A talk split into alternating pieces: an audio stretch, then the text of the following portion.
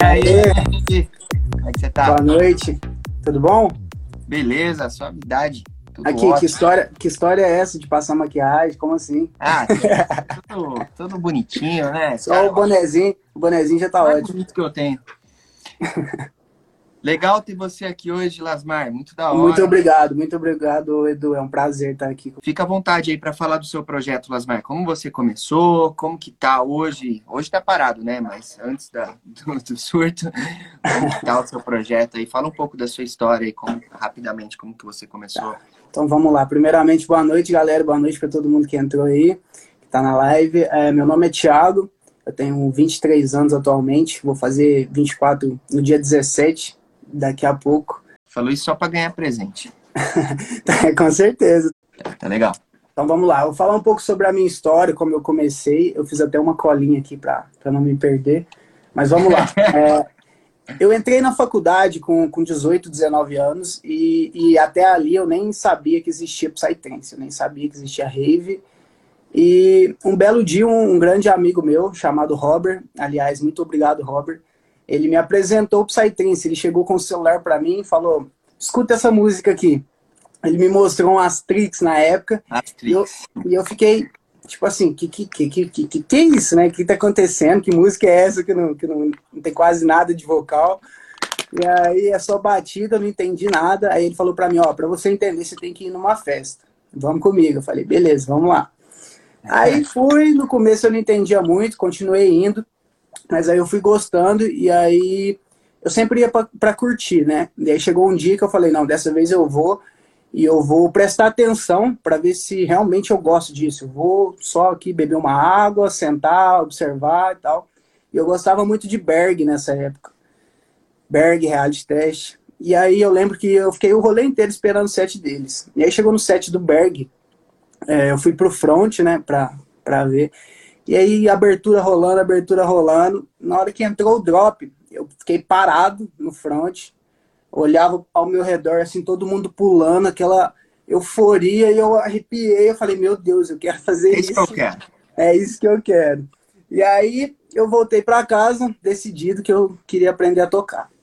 E aí, nesses, nos próximos dias, é, eu tinha um notebook que, que eu tinha ganhado para a faculdade, e aí eu comecei a usar ele para tocar, para estudar. Eu comprei uma Hércules, aquela controladora Ei. bem pequenininha. Comecei tocando com ela e aí eu tocava em, em, em, festinhas bem pequenas. Na verdade, eu tocava muito, era numa república de, de, um, de uns amigos meus, que são os amigos que iam para os eventos. E aí eu, eu sempre tocava porque eles gostavam muito e eu gostava de ver a galera pulando. Então comecei a tocar lá. É, e eu que toquei. Cidade? Isso em Muzambinho, no sul de Muzambinho. Minas. Isso, é, e, lá, lá, e né? lá era um lugar que nem tinha muito, muito psytrance, lá era mais sertanejo, funk e tal. A gente que, que, que meteu o pau lá com, com psytrance e a galera ficou conhecendo. E aí, como DJ set, eu toquei nessa república e toquei em algumas festinhas bem pequenas mesmo, que vou contar duas histórias rapidinho para vocês, foram duas histórias até bem engraçadas. A primeira delas é que me chamaram para tocar, eu fiquei felizão. E aí a, a, festa começava às oito, eu toquei às sete. eu toquei pro mato, toquei para uma, duas pessoas e pro mato, mas quando terminou fiquei tão feliz que bebi umas cervejas lá e fui embora felizão. E a segunda festa foi que é, essa, se fosse, isso é até uma dica aí que eu dou pra galera que, que já tá um tempo, que já é até conhecido e tal, é, porque na época eu fui porque eu precisava conhecer, eu precisava entrar na cena de alguma forma. E aí era 11h30 da noite, o cara chegou para mim e falou, ó, oh, tem uma festa pra você tocar aí amanhã. 6, seis e meia, 7 horas da manhã. Caramba. Eu já tava indo dormir e, tipo, se fosse hoje eu não ia, só se fosse uma baita oportunidade, com certeza eu iria, mas aí eu falei, tá, né, eu vou. E como eu, eu, eu gosto de me preparar para os eventos, para os sets. Eu gosto de montar tudo antes. Se precisar improvisar, a gente improvisa, mas eu gosto de ir com, com tudo preparado, né? Terminei de montar o set, era umas quatro da manhã. E aí eu consegui uma carona, chamei uns amigos no, no WhatsApp, consegui uma carona. E aí eu acordei umas 5 horas da manhã, é, peguei, subi na moto com o cara, fui de carona para a cidade vizinha, que era na cidade vizinha.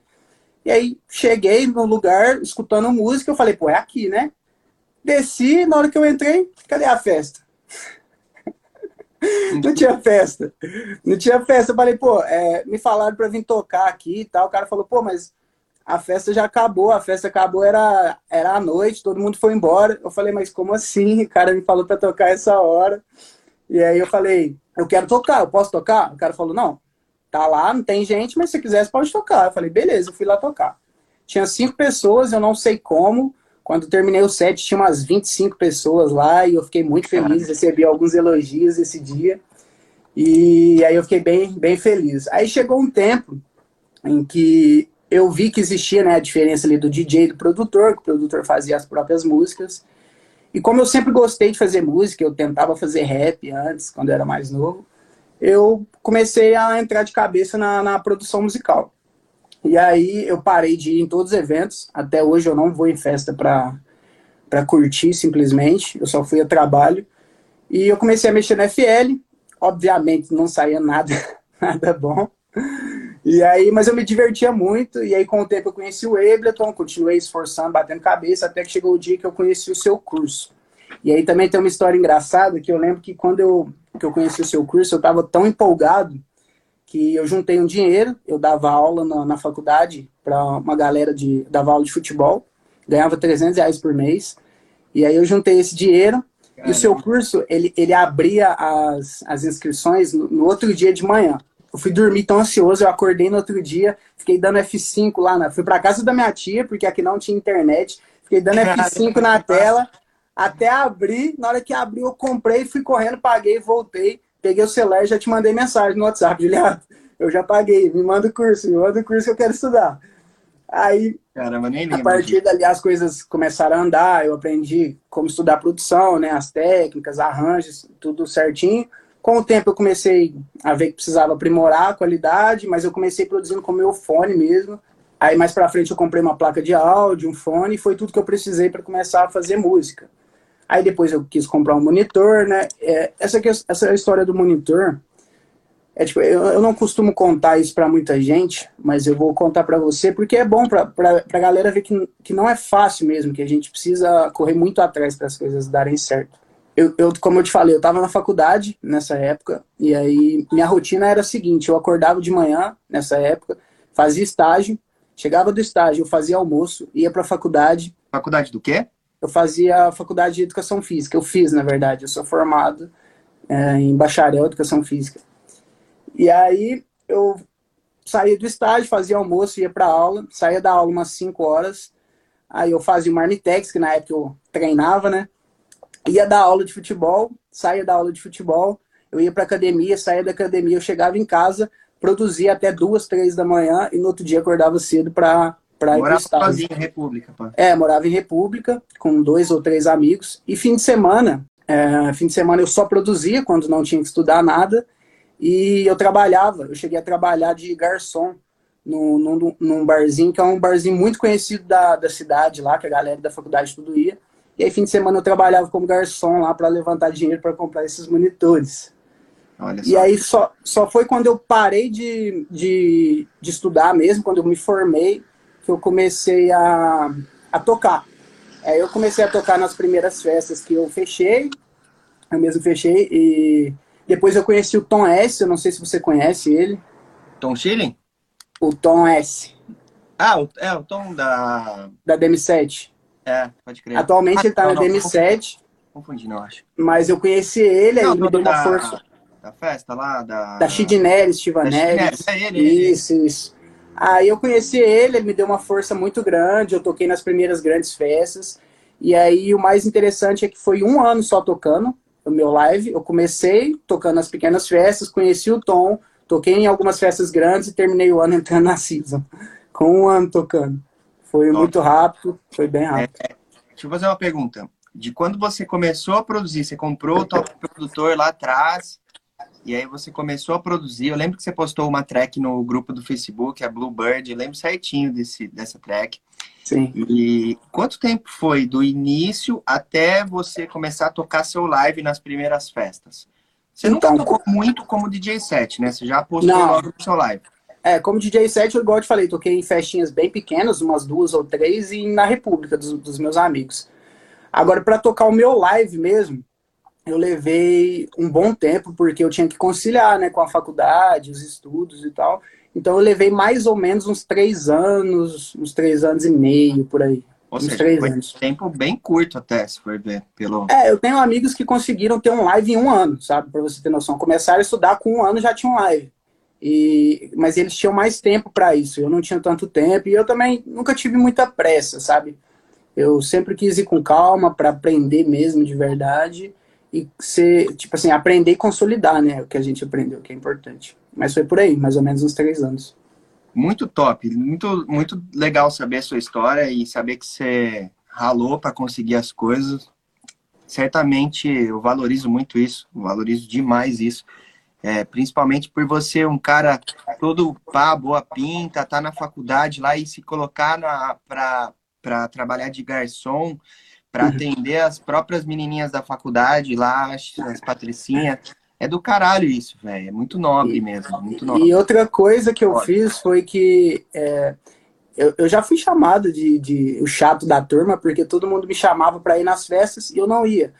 Chegava fim de semana, eu não ia pra festa, eu ficava em casa produzindo o dia inteiro. Eu, tipo assim, eu produzia 8, 9, 10 horas direto, sabe? Parava só para comer e não parava de produzir. Então, a faculdade eu nem consegui curtir igual a galera curte, porque eu tava focado em, no meu futuro, digamos assim.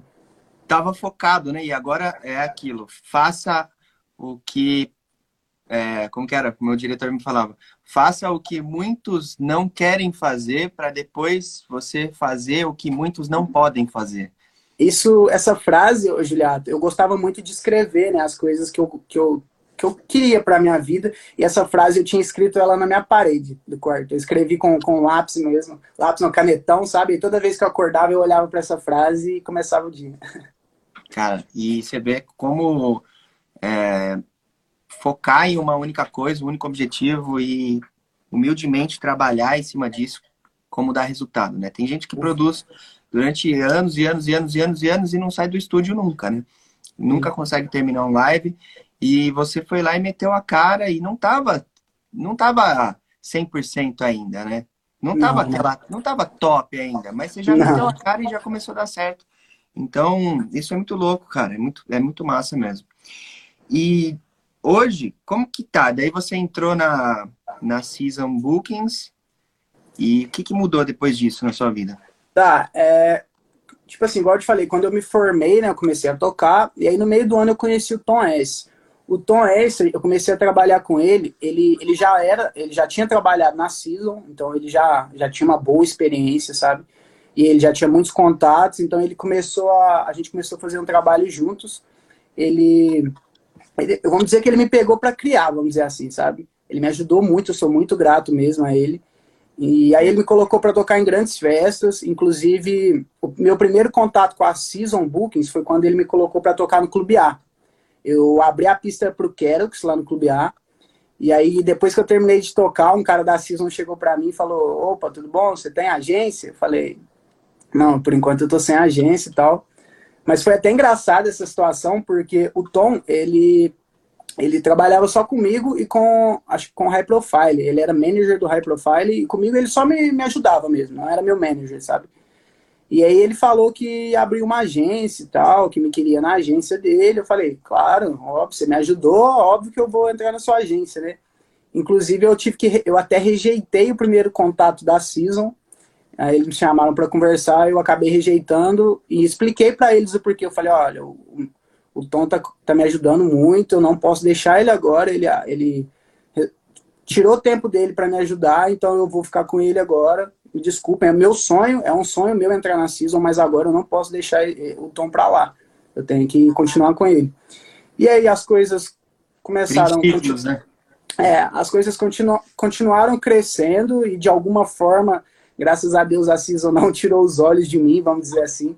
E aí o Tom chegou um dia que ele recebeu um, um convite da DM7 para trabalhar lá. E aí ele acabou deixando para lá a agência dele, foi para a DM7 e, e eu recebi o contato da Season de novo e acabei entrando. E assim, é, o que eu pude perceber depois que eu entrei na Season é que muita coisa muda sim, sabe? Eles têm contatos que você não tinha, eles têm uma visibilidade que você não tinha, eles têm ótimos artistas no casting, pode a gente fechar junto com eles, né? Acho que mas, cara, é, meio da galera. Né? Sim, mas não mudou muita coisa em relação a mim. Tipo assim, se, se eu não fizer minhas músicas, se eu não trabalhar, se eu não produzir, se eu não postar no meu Instagram, se eu não conversar com a galera, agência nenhuma faz milagre. Eu posso entrar na agência do Alok que não vai adiantar nada, entendeu? Top. Anota Mas... as ideias aí, anota as sacadas aí, hein, galera. Mas aí depois que eu entrei na Season, com certeza é, começou a fluir, já toquei em estados que eu não, que eu não tinha tocado e, e, é, muito, é muito legal. É, sinceramente, a minha ficha não caiu até hoje, porque, igual eu te falei, foi um período foi muito rápido, curto, né? sabe? Foi tudo muito rápido e eu tô surpreso. Todo dia eu acordo e falo, caralho, eu tô na Season Bookings, eu tô, tô na agência dos caras que eu gosto, dos caras que são inspiração para mim. mais bombando aí nas festas, eu falei, aquele cara que postou a Bluebird lá no, no Top Produtor, era eu a primeira lembro... track, porra, de repente o cara já tá tocando em festivalzão aí.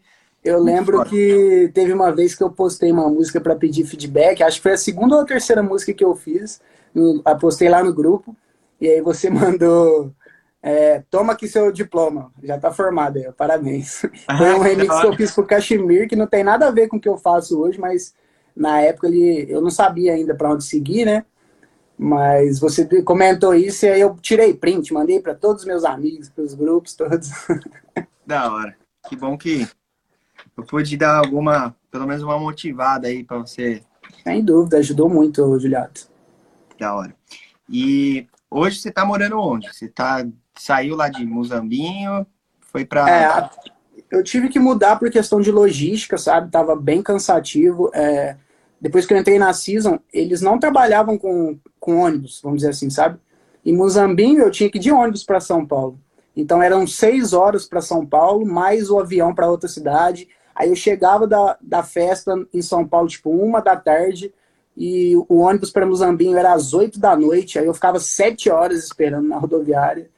E aí chegava em casa, eu tinha que trabalhar no outro dia cedo, porque eu fiquei, depois que eu formei, eu fiquei um ano tocando e trabalhando como na profissão, né? Dava aula de personal e tal. Então eu tava cansando muito, eu não tava conseguindo produzir, tanto é que ano passado eu não consegui fazer muitas músicas. Mas mas eu mudei para Belo Horizonte atualmente. Eu tô morando na casa de um amigo meu que abriu as portas para mim lá, enquanto eu ainda não consegui arrumar um apartamento. O nome dele é Overdone, é o Henrique. Eu tenho que agradecer muito ele por ter aberto as portas da casa dele para mim. Então eu tô ficando uns dias lá até eu conseguir arrumar um apartamento. Infelizmente a gente está passando por essa situação, eu não sei quando isso vai acontecer, mas está tudo bem, graças a Deus está dando tudo, tudo certo. Tudo indica que você vai morar em BH, então. Ah, eu sinceramente eu não sei, Juliato. Eu, tava, eu, eu ia morar com, com o Delta, né, com o Júlio. A gente estava planejando de morar junto, mas acabou que algumas festas dele foram canceladas, ele não conseguiu juntar a grana para a gente ir.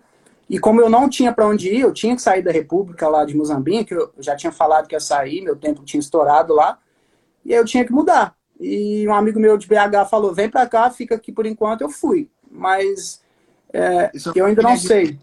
Eu não sei para onde eu vou, aonde, aonde tiver que ir, eu vou, onde for. Mas. Sua família é mineira?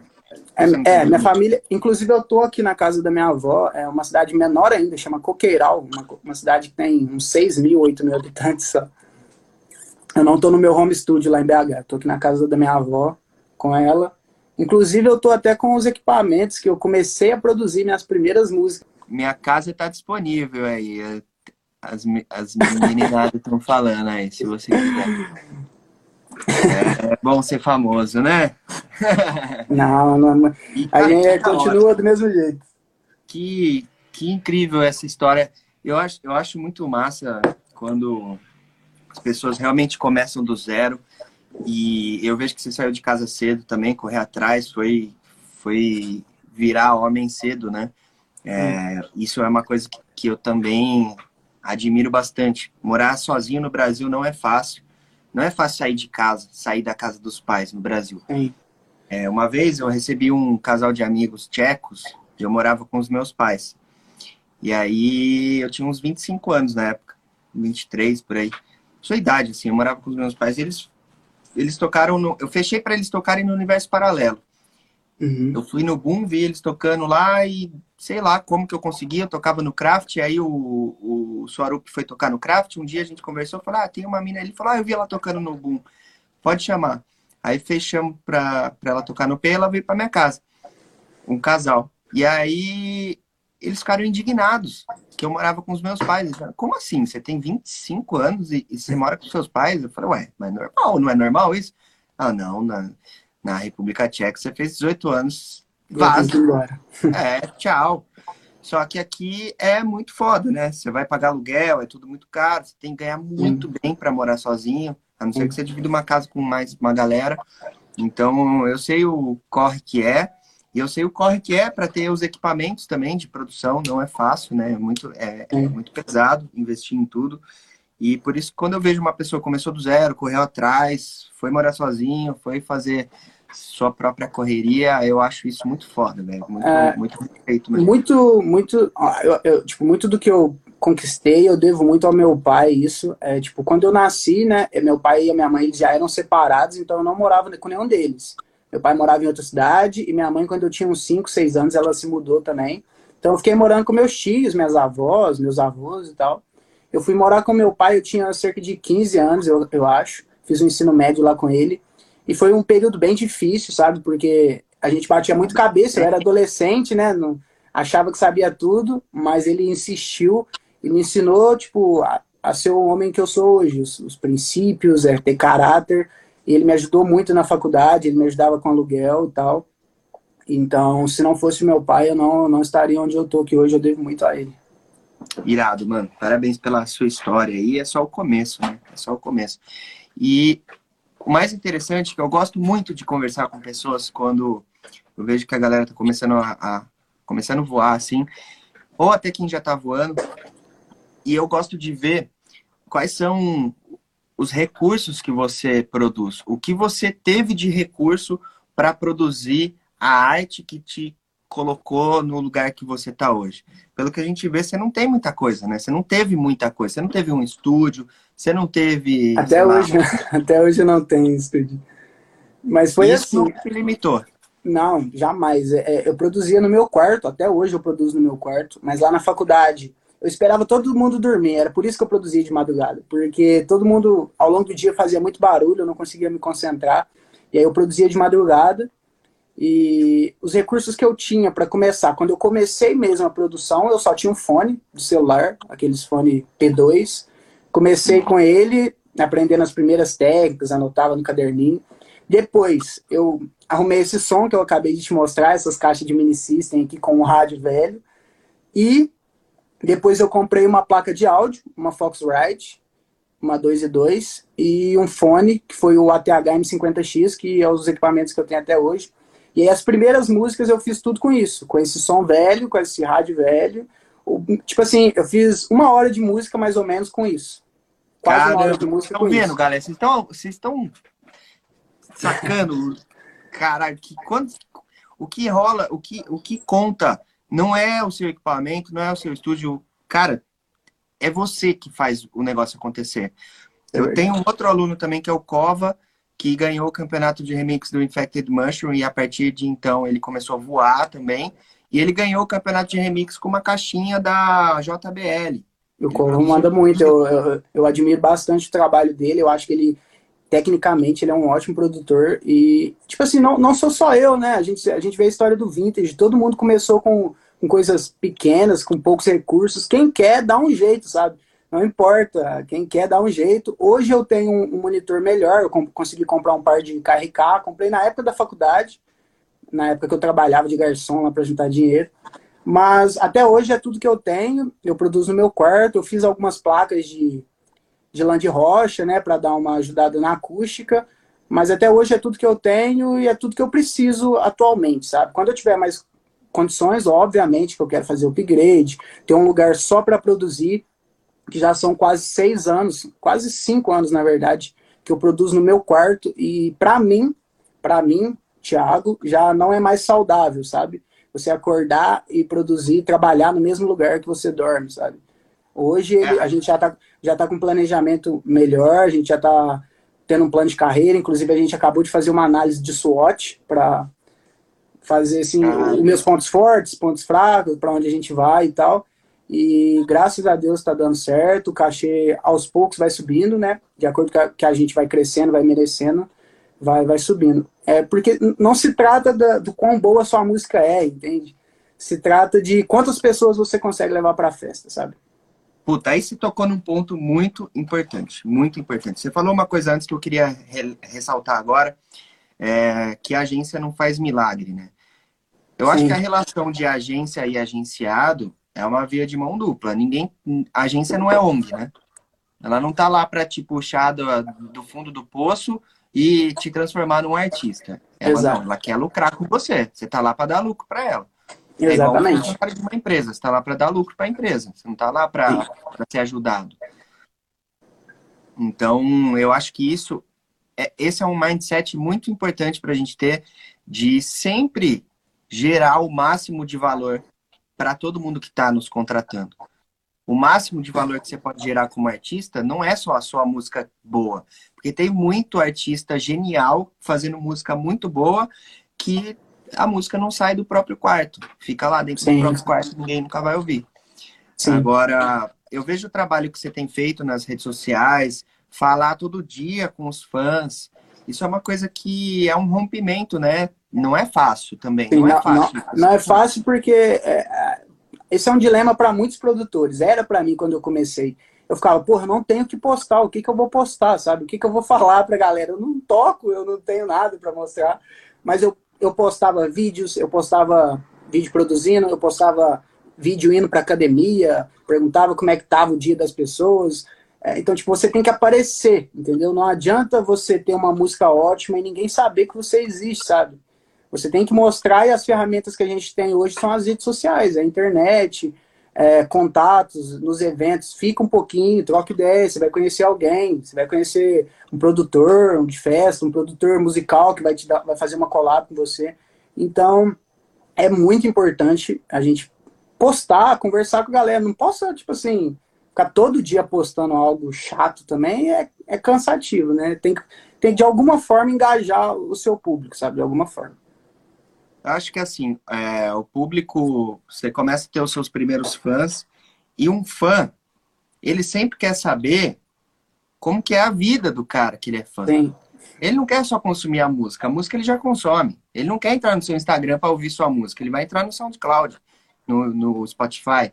Ele Isso é quer é uma ver coisa... como é o Lasmar no dia a dia. O que esse cara? Isso... Sou tão fã desse cara, o que será que ele faz? Isso é uma coisa que eu percebi depois de muito tempo, sabe? É, eu postava. Hoje, é só para vocês terem uma ideia. Eu posto uma foto minha tocando, 200 curtidas. Eu posto uma foto minha com, com a minha avó, ou só minha, ou com meu cachorro fazendo alguma coisa, mil, mil curtidas.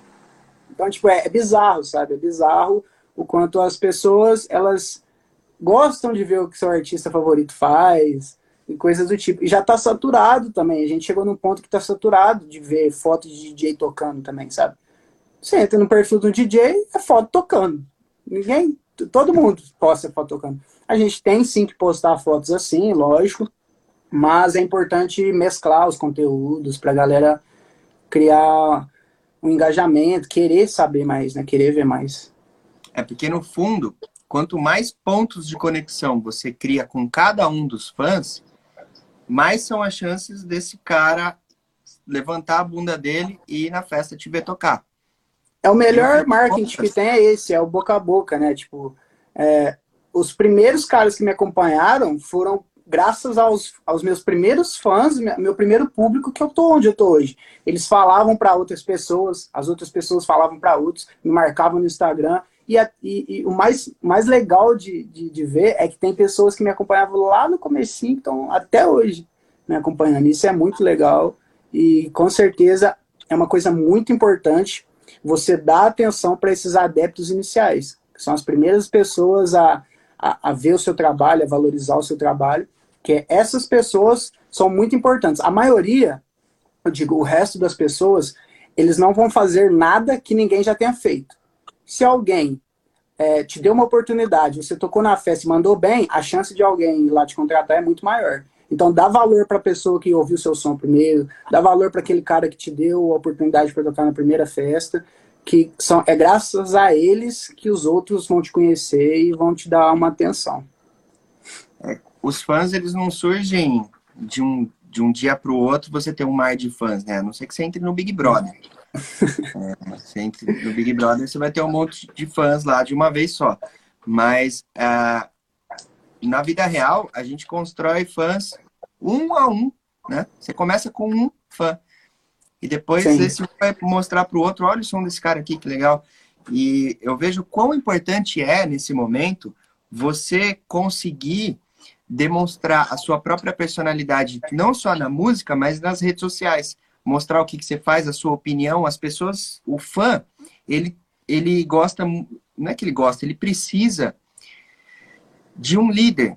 Um fã, você é como se fosse um líder para um fã. E, e, ele quer saber, como uma pessoa que te admira, qual que é a sua visão sobre as coisas. Qual que é a Isso. sua visão isso é uma coisa que eu, eu, realmente eu concordo com isso, eu acho que é uma coisa muito importante, porque eu acho que as pessoas, elas não seguem alguém por causa da outra pessoa, pelo contrário, é por causa delas. É, é, você é só uma representação daquilo que ela acredita, entendeu? Então, por isso que eu acho importante você sempre falar o que você acredita, o porquê você faz tal coisa, porque só assim as pessoas vão criar uma, uma ligação com você, entendeu? Ela fala, pô, eu, eu, eu acredito nas mesmas coisas que esse cara. Então eu Cara, vou, eu vou dar uma atenção para ele. Eu vou seguir ele porque ele representa aquilo que eu acredito. Os grandes líderes são assim, né? Eles nunca falavam o que eles iam fazer. Eles sempre falavam o porquê eles iriam fazer e o que eles acreditavam. Então, isso é uma coisa que eu, que eu levo para mim e eu acho que faz total diferença. Papo de mil grau esse, hein, galera? Puta merda. É, vocês acharam que ia ter conteúdo como criar um kickbase? Não é isso não, muito mais profundo do que isso. Aí você acha lá no, no meu canal do YouTube. Aqui é papo de, papo de mil grau. Vou contar uma história para vocês rapidinho, bem rápido mesmo. Não é uma história, é um fato, né? Eu odeio muito Big Brother. Eu odeio somos, muito. Somos dois, somos dois. É. Mas eu odeio do fundo do meu coração Big Brother. E, e o que acontece? A gente nunca assistiu Big Brother aqui em casa. Até que nessa edição a Pri quis assistir. Quarentena, aí, né?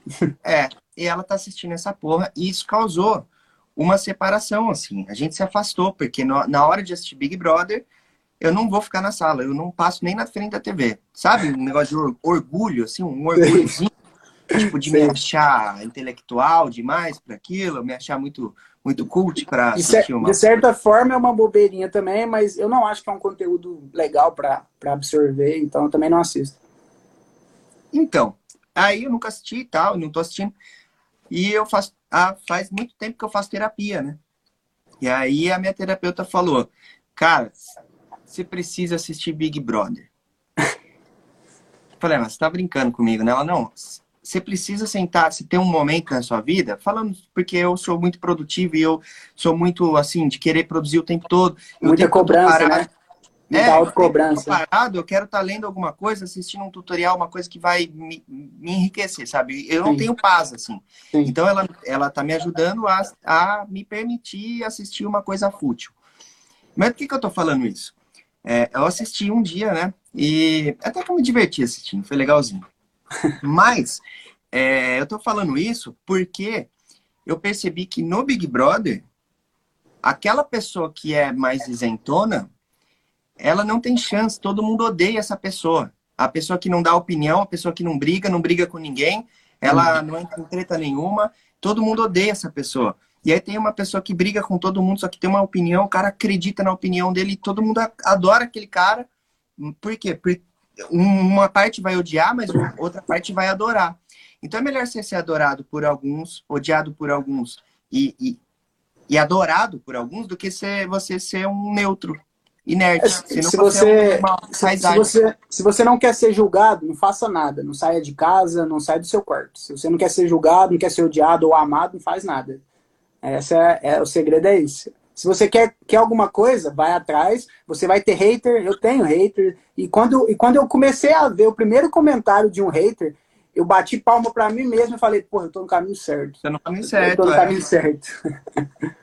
Não tem como. Até mesmo eu vejo, quando eu comecei a gravar curso, tutoriais, eu era muito mais é, cuidadoso com as coisas que eu falava, não mostrava minha opinião sobre fato nenhum. E hoje em dia eu já tô cada vez mais é, cagando para isso, né? Isso é, isso é, até engraçado, Juliato, porque de certa forma eu acredito que eu tô numa mesma, numa mesma fase que você, digamos assim.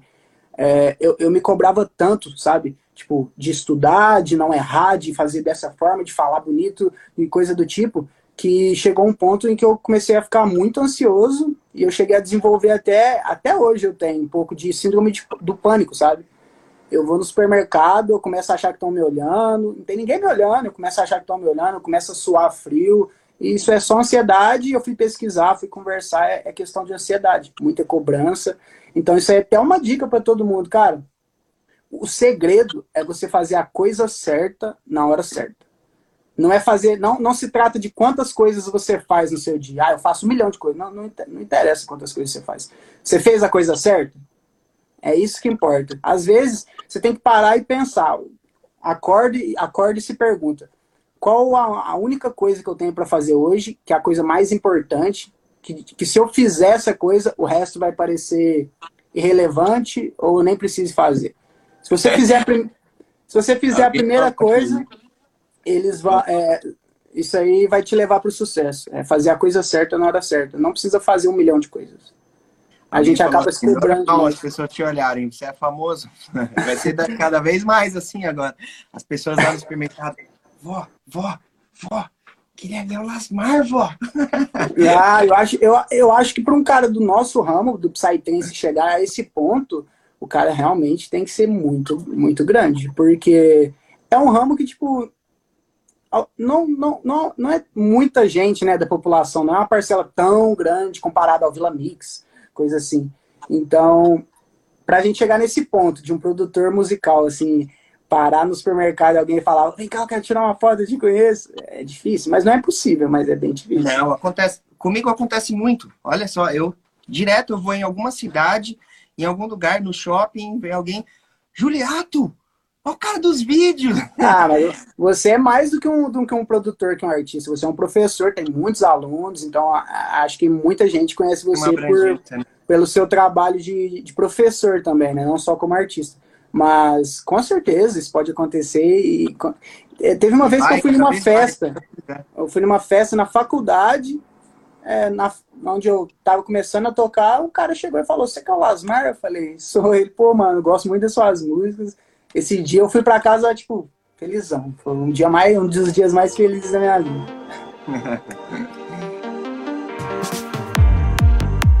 e vamos falar um pouco de produção. Como que é hoje o seu processo de produção? Que você já falou um pouco dos recursos que você tem aí, mas como que é o seu processo? Você acorda, senta no Ableton, produz uma track?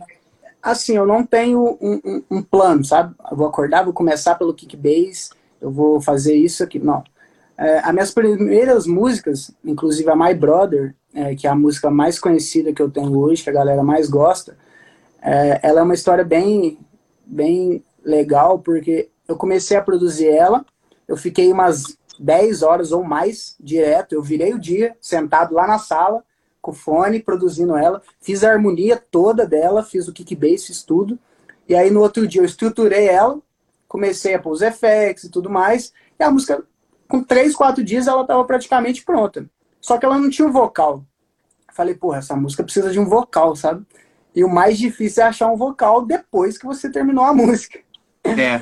Aí eu pesquisei, achei um vocal, o um vocal da My Brother, coloquei. E, tipo, sabe quando encaixa perfeitamente? Eu coloquei o vocal, ficou perfeito. Eu falei, meu Deus, velho.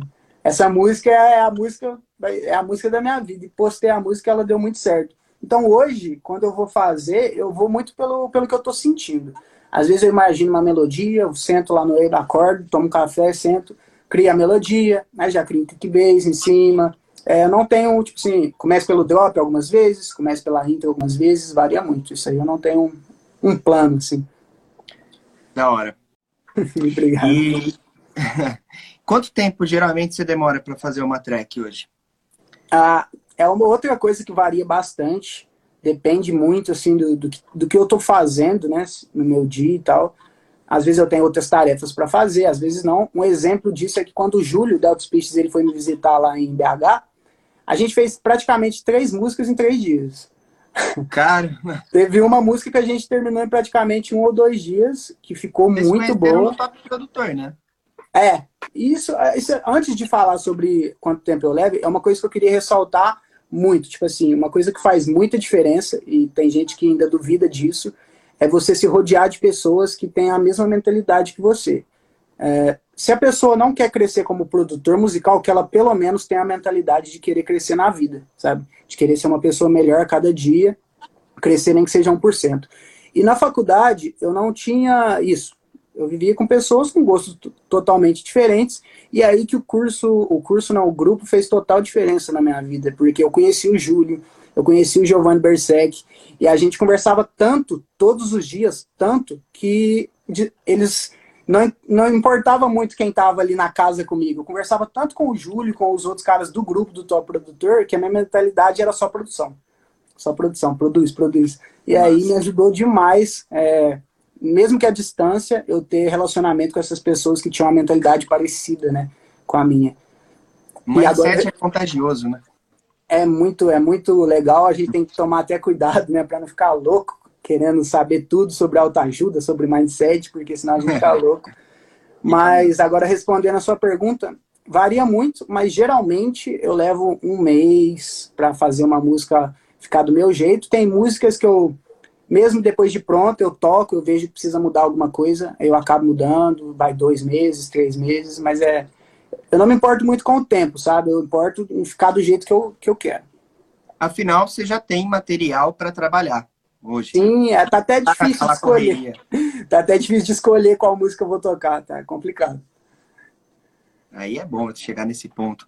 Porque, é, sempre que eu vou tocar, eu acho que tá faltando track. Eu falo, cara, falta eu queria mais quatro tracks para deixar o meu live do jeito que eu quero. Aí eu faço mais quatro e falo, não. E, gente, e esse ponto é quatro. é complicado. Esse ponto é complicado quando você não sabe qual música tirar, porque você acaba, querendo ou não, você acaba desagradando algumas pessoas. Você agrada umas, mas acaba né, deixando outras chateadas. Mas acreditem, galera, a gente tira alguma música ali do set porque a gente acha que o set vai ficar melhor, que vai ser um, um trabalho mais bonito de vocês apreciarem. Não é por mal, e tentem entender isso. Você é o tipo de produtor que cria tudo ou usa sample também? Uh, eu uso muito sample, bastante. Eu não tenho vergonha de falar, vergonha nenhuma de falar isso, igual o Vegas. O Vegas falou também. Não, não é demérito nenhum isso. Né? Eu, eu uso muito sample, eu dou reverse, jogo efeito, pego preset, modifico preset. Uh, a única coisa que eu aprendi assim a fazer do zero mesmo foi o meu bass. As melodias eu pego o preset, modifico, uso bastante sample. Cara, é mais legal ainda saber isso desses bastidores, porque você vê que você não precisa saber tudo para fazer uma sonzeira e ter resultado. Não precisa, não precisa. Você vê a história de vários artistas, até vintage, é, falando na. Uma vez eu assisti uma live dele, ele falando que ele não sabia nem para que usava compressor. Eu não sei usar compressor até hoje direito, você sabia disso? Olha lá. As minhas Volta músicas. Lá no módulo 4 do curso? As minhas músicas, se tiverem, tipo, dois, três compressor em algum elemento, é muito. Eu não, não uso muito compressor e hoje eu percebo que eu preciso aprender. Que não é algo que eu tenho que usar em todos os elementos, mas que eu preciso aprender compressão, que faz muita diferença. É, faz, faz uma. É o que eu falo. A compressão faz uma diferencinha de 1% na sua música.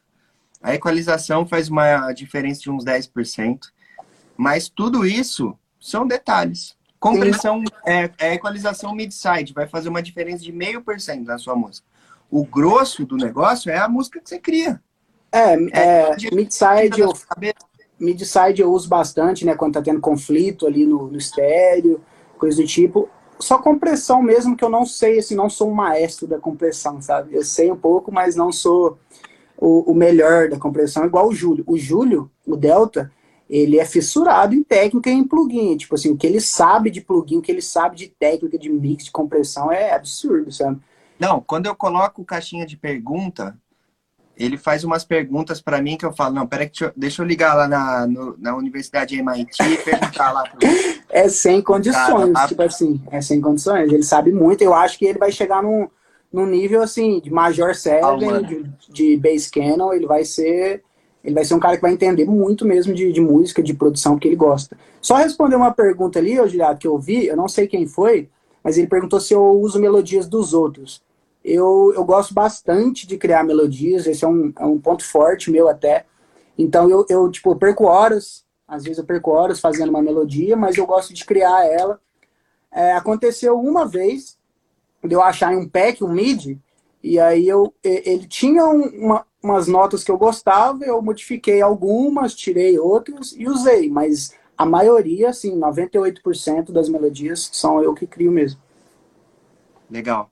É, o que a gente aprende com tudo isso é que na música eletrônica não importam os meios, só importa o fim. Existem diversas formas né, de fazer, existem diversos caminhos para chegar no mesmo resultado. Né? Você vai usar sample, você vai usar MIDI, você vai usar melodia pronta, você vai baixar vocal do YouTube, você vai pegar. Nada disso importa. Tudo isso, sabe o que, que, o que, que faz as pessoas travarem? A vaidade a vaidade de, de se achar muito foda e falar, não, eu não uso uma melodia pronta porque eu sou foda e vou criar tudo do zero. Eu jamais vou usar um sample porque eu, eu sou foda e... Então essa vaidade é o que trava as pessoas. É, eu, eu, vou, eu, eu, vou dar um exemplo. Eu até fico meio assim de falar porque não é em relação a mim, né? Mas, pô, é, eu já achei uma melodia do High Profile no meu, no meu, no meu banco. De, no meu banco de samples lá. Eu falei, caramba, velho. Quando eu vi quando eu vi que o, o High Profile ele usou um MIDI, pronto, e eu vi que algum dos caras do Fulon, que era muito foda, não sei se era o Electric Universe, que ele usou um sample de bass, muita coisa se desconstruiu na minha mente. Eu falei, pô, tipo, eu não gosto, sabe, de usar sample de bass. Eu uso bass shots. Agora, criar o bass mesmo, eu tenho meu preset de bass que eu criei eu gosto de usar. Mas quando eu vi os caras grandes usando, eu falei, pô, por que não, sabe? O importante é o resultado final, é a música ficar boa, não importa se eu usei um MIDI, se eu. Eu não me preocupo com isso, respeito todos todos que, ah, eu quero fazer do zero, ah, eu gosto de usar sample, eu respeito todos, mas eu não me preocupo nem um pouco com, com fazer tudo do zero. Se eu achar um MIDI que eu gostei, eu vou usar. O que eu me preocupo, Juliato, é, é eu tenho medo de, de alguém usar a mesma coisa que eu, sabe?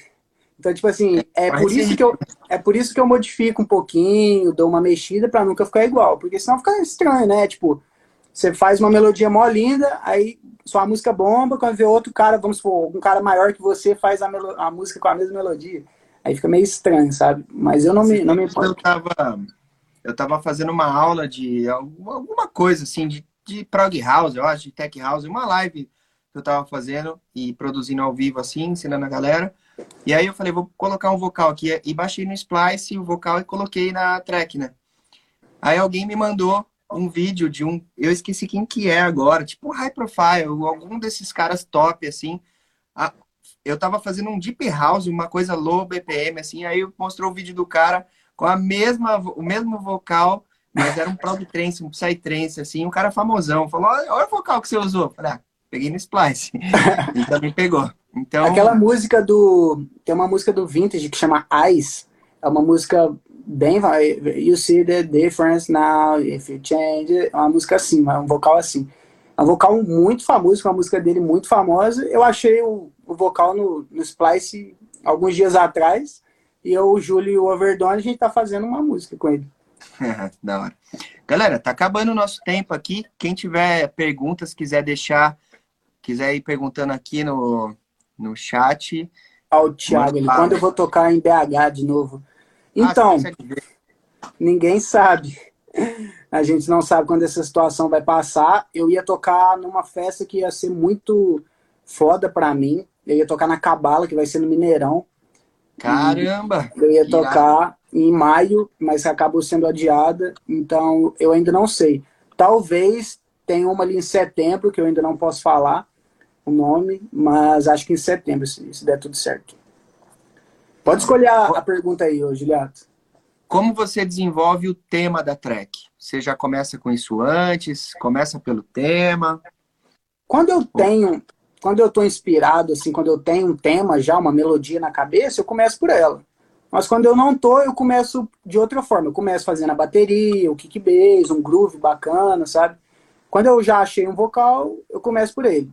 Às vezes eu tô mais sentimental, aí eu começo pela melodia. Então a melodia me inspira para fazer. A maioria das minhas músicas eu começo fazendo a melodia. É o que eu mais gosto de começar a fazer.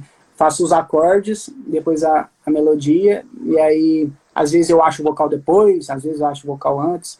É, mas é, é, eu... A música é centrada na melodia, né?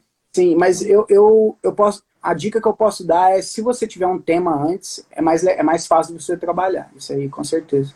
É, eu concordo. Começar a track sem direção é mais difícil. É você bem mais difícil. Mais. Perde mais tempo e tal.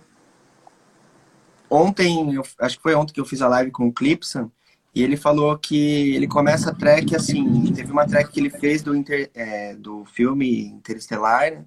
E aí ele ouviu, assistiu o filme, se emocionou, foi lá buscar a trilha sonora, foi assistir entrevista com o cara que fez a trilha sonora, pegou vários inputs, assim, várias ideias sobre o filme para depois, uma semana depois, começar a desenvolver a track em cima daquele tema. Então, é, é, bem mais fácil de trabalhar dessa forma. Quando você já tem um vocal, tema, uma melodia, alguma coisa assim. Um, ah, vou fazer uma música sobre astronauta, você já tem os barulhos da nave ali, alguma coisa assim, já é bem mais fácil. Você já tem um. É como fazer um remix. Você já tem os stems principais ali, vamos dizer assim. Você já tem o hook, o que você precisa da música, então é bem mais fácil. Irado. Teve um cara falando ali que ele falou que a família dele acha que não dá futuro, né? Ser DJ. Cara, é, ninguém nunca acha. Não só DJ, sabe? Alguma profissão que não é convencional, ninguém nunca acha que dá futuro. Se não for engenharia, até, direito. Até você ir lá e fazer, sabe? As mesmas pessoas que te criticaram no começo, elas vão te aplaudir no final, quando você mostrar que dá certo. Então, cara, só depende de você, se é o que você gosta, se é o que você ama. Vai fundo, não desiste. Não é para tentar, é para fazer. Ou faz ou não faz. Então vai fundo, que você consegue sim, só depende de você, cara. É só estudar. Isso é clichê de falar, mas realmente só depende da gente. Quando, quando a gente está seguindo né, esse caminho, fazendo a coisa certa, é, não pisando em ninguém, não desrespeitando ninguém, acaba que vão aparecendo pessoas com, com querendo ajudar a gente, sabe? Foi o meu caso, foi o Tom que apareceu para me ajudar. Então, se eu não tivesse sido uma pessoa boa, digamos assim, é, não desrespeitar ninguém, se humil, humildade sempre, né? Eu acho que eu não teria chegado onde eu tô hoje. Então, cara, vai fundo que vai dar certo. Não complementa. Sua família. É, a família, ela nunca. Não, se você tem um pai e uma mãe que te apoia no seu projeto, você é muito sortudo. Tem que dar graças a Deus. É, dá graças a Deus. Nossa, meu pai me deu uma guitarra e um amplificador. Meu pai nunca ia me dar um negócio desse. Ele achava que era coisa de vagabundo. Meu pai nunca pagou nem, nem esporte para mim. Ele achava que esporte era coisa de vagabundo, que eu tinha mais era que trabalhar. Uhum. Então, família nenhuma vai te apoiar até que você tenha resultado. E o seu papel é ter resultado e, ao mesmo tempo, respeitar a sua família, sobretudo enquanto você mora com eles. Exatamente. Quando você paga seus próprios boletos, você ainda pode ainda falar, não, beleza, estou pagando minhas contas. Quando você mora com eles, você tem que respeitar, abaixar a cabeça e fazer o seu trampo por fora até dar certo. Exatamente, eu aprendi dessa forma. É, tanto é que meu pai, ele me ajudou durante a faculdade, né, com algum dinheiro, mas quando eu formei, ó, ele falou, quando você formar, você não vai receber um centavo nenhum mais, acabou, aí é você com a vida. E aí eu terminei, já arrumei emprego, comecei a trabalhar, pagar minhas contas. Ele nunca exigiu nada de mim, eu tenho que por isso que eu gosto muito do meu pai, assim, embora a gente tenha tido um, tempo difícil, ele, ele nunca me, me falou, você não pode fazer isso, sabe? Ele só queria que eu fizesse a faculdade. É só isso que ele queria. Então, quando eu terminei a faculdade, comecei a trabalhar, fazer minhas coisas e comecei a tocar. Ele não perguntava muito, ele não dava muita moral, muita bola, até as coisas começarem a dar certo, a Season Books aparecer Inclusive, ele, ele quis ficar por dentro da reunião com a Season. A gente contratou advogado, né, para ler o contrato. E desde então, meu pai sempre pergunta. Ele dá muito valor, porque ele viu que é um trabalho, que eu estou me esforçando, sabe? Que eu estou dando o sangue, que a minha vida é aquilo. E aí sim ele passou a me ajudar. Top. É, e é isso, você, é, essa é uma responsabilidade sua, você tem que provar isso. Imagine eu, morava com os meus pais, eu tinha um emprego quando eu tinha a sua idade, na época, faz muito tempo que eu tinha sua idade, faz, faz uns quase 10 anos já. Não faz tanto tempo assim, pô. É, eu tenho 34. E na época eu ganhava coisa de 6 mil reais por mês no trabalho. Eu já tinha feito pós-graduação na área, já estava top na empresa e uhum. decidi largar tudo para viver de PME, né? De música e, e dar aula disso e tal. Então, galera, espero que vocês tenham gostado. Tamo junto, beijo no coração. Muito obrigado, muito obrigado, Edu. É um prazer estar aqui com você.